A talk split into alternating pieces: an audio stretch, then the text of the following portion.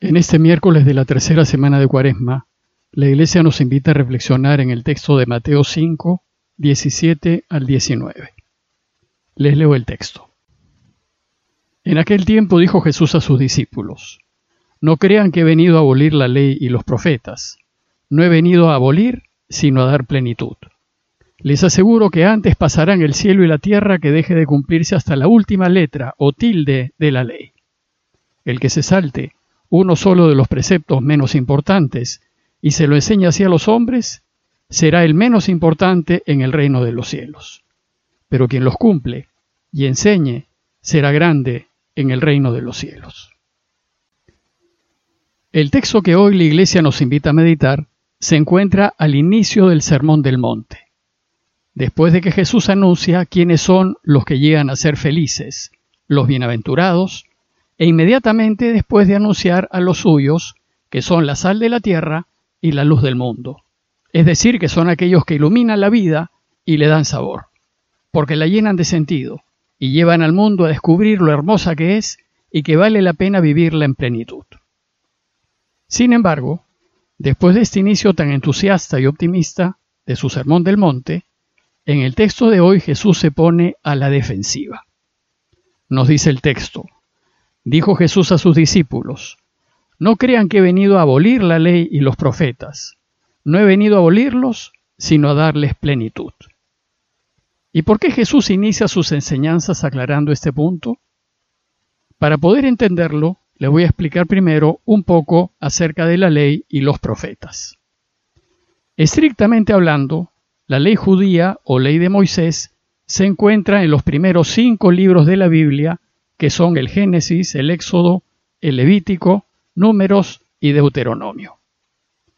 Esos cinco primeros libros se les llama también la Torá, que significa instrucción. Y la Torá, o los libros de la ley, es lo que rige todas las relaciones entre Dios y los hombres, y rige también todas las relaciones entre los hombres. Y cuando se observan en su totalidad, la sociedad funciona correctamente y también funciona nuestra vida de santidad. Según la tradición judía, y en sentido amplio, estos primeros cinco libros fueron escritos por Moisés en el monte Sinaí, en donde Dios le entregó los diez mandamientos. Los judíos sostienen que sus libros de la ley le fueron revelados directamente por Dios y que por tanto hasta sus más mínimos detalles son importantes. Los profetas, por su parte, es otra colección de libros que recopila los libros históricos y los escritos de los profetas. Estos libros también se consideran de inspiración divina y completan, complementan y explican la Torah. Pero ¿por qué los judíos tienen esta ley? Bueno, pues resulta que cuando Dios hizo alianza o testamento con su pueblo, desde el tiempo de los patriarcas, con Abraham, Isaac y Jacob, Dios prometió a Israel que Israel sería su pueblo, y por su parte, el pueblo le prometió a Dios que cumpliría con todos sus mandamientos. Es decir, la alianza fue que Dios cuidaría de Israel si Israel vivía según la voluntad de Dios. La ley pues es la puesta por escrito de los términos de la alianza entre Dios y nosotros. Tiene 613 mandamientos y normas que los judíos deben cumplir a fin de respetar la alianza. Los principales son los diez mandamientos, pero además hay otras muchas más normas. La mayoría de ellas se expresan negativamente, como los diez mandamientos. No hagas tal cosa. Por ejemplo, no recogerás de tu huerto los frutos caídos, los dejarás para el pobre y el forastero. No oprimirás a tu prójimo, ni lo despojarás. Eso está en Levíticos 19, 10 y 13. Pero hay algunas que se expresan positivamente, como por ejemplo, al jornalero humilde y pobre le darás cada día su salario, sin dejar que el sol se ponga sobre esta deuda, porque es pobre, y para vivir necesita de su salario. Deuteronomios 24:15. Lo cierto es que para cumplir con su parte de la alianza, muchos judíos se sintieron urgidos a obedecer todo lo que manda la ley incluso hasta sus prescripciones más insignificantes. y los fariseos eran quienes más se destacaban en esto. Ellos sostenían que había que cumplirlo todo, hasta lo más pequeño, pues de lo contrario, el pueblo no estaría cumpliendo su parte de la alianza. Y esto haría que tampoco Dios cumpla la suya, que es cuidar y velar por su pueblo. Bueno, pues la gran dificultad que Jesús causaba a los fariseos es que en muchos casos, mucho de lo que hacía parecía que se saltaba la ley. Como Mateo escribe en su Evangelio para los cristianos venidos del judaísmo, para quienes el cumplimiento de la ley era fundamental, es muy importante aclarar este punto. Por eso el texto de hoy empieza diciendo, no crean que he venido a abolir la ley y los profetas. No se inquieten, no he venido a abolirlos, sino a darles cumplimiento. Jesús pues fue un verdadero judío y además practicante y observante de la ley. Sabía lo que decía la Torá, pues como todo judío la había aprendido desde niño y no tenía ninguna intención de transgredirla.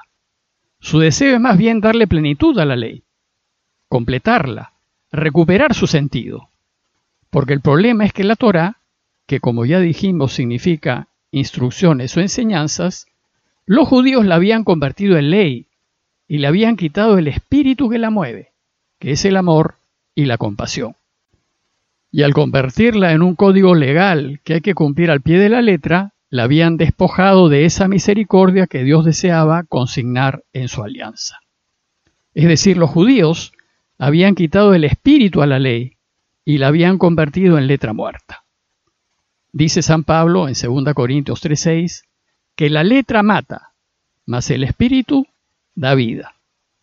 Y en Romanos 7 aclara que gracias a Jesús hemos quedado emancipados de la ley, muertos a aquello que nos tenía aprisionados de modo que sirvamos con un espíritu nuevo y no con la letra vieja.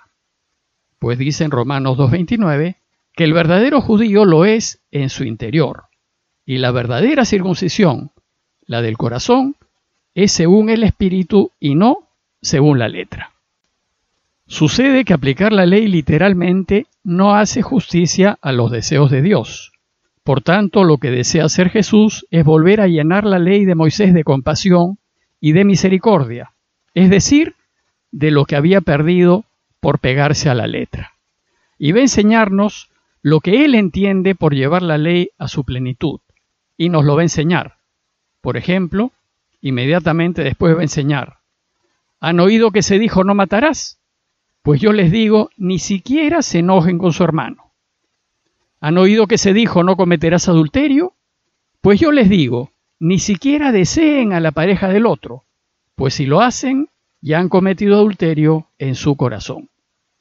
Han oído que se dijo, no jurarás en falso, pues yo le digo que no es necesario jurar, que su palabra sea sí cuando es sí y no cuando es no. Y esto basta. ¿Han oído que se dijo ojo por ojo, diente por diente? Pues yo les digo, no respondan con violencia y no enfrenten al que les hace mal. ¿Y han oído que se dijo ojo por ojo, diente por diente? Pues yo les digo, no se venguen, amen a sus enemigos y oren por quienes los persiguen. Si así hacemos, dice Jesús, cumpliremos la ley a cabalidad, pues estaremos yendo más allá de lo que dice la letra y haciendo lo que la ley intenta hacer, la voluntad de Dios siempre. Esta es la manera como cumplimos nuestra parte de la alianza. Y hay que proceder así, aunque a veces signifique perder, pasar dificultades y en algún caso hasta morir. Jesús va a resumir todas las enseñanzas de la ley y los profetas en dos mandamientos. Amar a Dios sobre todas las cosas y amar al prójimo como a ti mismo. Esta es su nueva ley, su nueva alianza o nuevo testamento es la ley del reino. Y este mandamiento doble hace que toda la ley de Moisés se cumpla totalmente. Si vivimos según el mandamiento de Jesús, estaremos participando de la nueva alianza o nuevo testamento que Dios ha hecho con su pueblo por medio de Jesús. En conclusión, las enseñanzas de Jesús no son un saltarse a la ley, sino más bien un cumplirla radicalmente. Y cuando parece que no la obedece, por ejemplo cuando cura a alguien en sábado, lo que hace es cumplir la cabalidad. Pues la voluntad de Dios es que el hombre viva, que viva bien y que viva feliz. Y la ley no debe atar la voluntad de Dios. Su voluntad debe ponerse siempre por delante. Después Jesús dice, les aseguro que antes pasarán el cielo y la tierra que dejen de cumplirse hasta la última letra o tilde de la ley. El alfabeto hebreo tiene un par de letras, la yod y la wab, que a veces se omiten sin que altere el texto. Es como saltarse una coma o un acento. No pasa nada. Al decir esto, Jesús les está enseñando que si le devuelven a la ley la compasión y la misericordia que le ha sido arrebatada, entonces no se estarían saltando ni siquiera las normas más insignificantes de la ley.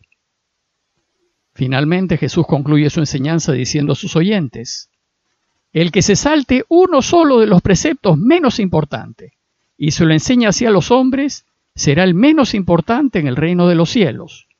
Pero quien los cumpla y enseñe, será grande en el reino de los cielos.